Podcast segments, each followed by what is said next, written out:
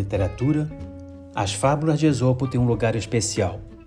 Histórias curtas cujo poder de lançar um olhar crítico sobre a vida e a sociedade permanece ainda atual.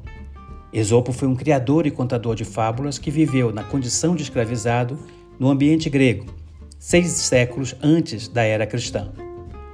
O Almanac Aroque apresenta essas fábulas em sua expressão original, a oralidade. É um tributo aos contadores e às contadoras de história de todos os tempos.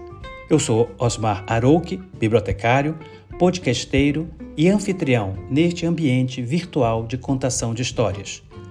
O Almanac Arouque irá ao ar no dia 1 de maio com a fábula A Raposa e as Uvas.